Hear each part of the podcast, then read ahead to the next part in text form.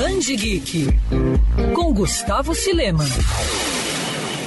Com a pandemia, muitos lugares e hábitos precisaram se reinventar. No universo geek não foi diferente. Um exemplo disso são as escape rooms, salas imersivas em que os participantes precisam desvendar enigmas e descobrir pistas para sair do local no menor tempo possível. Com três salas fechadas e sem previsão de retorno, a BH Escape teve que se adaptar. A empresa de escape room se tornou a primeira do Brasil a disponibilizar salas interativas no mundo online. O primeiro jogo a funcionar dessa forma foi o Mistério de Santos Dumont, onde os participantes são transportados para o ano de 1932 na casa do inventor e tem como missão recuperar uma invenção que poderia mudar o mundo. Para falar um pouco sobre essa e outras novidades, o Band Geek conversou com Pedro Alvim, cofundador da BH Escape. Pedro, seja muito bem-vindo e eu queria saber como é que surgiu a ideia de adaptar as salas para o mundo virtual. É, desde antes da pandemia chegar forte aqui no Brasil, é, os americanos já estavam conversando sobre desenvolver uma forma de, de superar a crise, é, realizar o nosso trabalho mesmo impossibilitado de fazer ele fisicamente. Com essa troca de figurinhas, todo mundo conversando, é, foi possível fazer uma versão online que fosse o mais próximo possível da experiência tradicional de escape e que fosse adequada para apresentar para o público. E quais foram os principais desafios dessa adaptação? O grande problema para adaptar foi pensar na experiência do, do usuário, mas a gente acabou adotando um modelo misto. Então ele não é só online e ele não é só presencial, porque você precisa de alguém, você está guiando alguém que está dentro da sala lá mesmo. Nosso funcionário ele fica com uma câmera filmando e os jogadores eles vão dando as direções. Você acredita que as salas vão além de entretenimento, já que elas são uma forma de reunir amigos durante a pandemia e até mesmo ajudar empresas? Não é necessariamente a mesma experiência que o escape físico, mas é uma adaptação para esse tempo de crise para possibilitar as pessoas terem algum tipo de lazer, algum tipo de diversão enquanto estão trancadas dentro de casa. Porque isso é um problema também, porque grande parte das opções de entretenimento ficaram muito muito difíceis de serem de desistirem. E Pedro, o que quem participar vai encontrar nas salas? Cara, eu não posso falar com muitos detalhes o que eles vão encontrar nas salas, mas eu garanto que são enigmas muito bem elaborados e a gente preza sempre pela diversão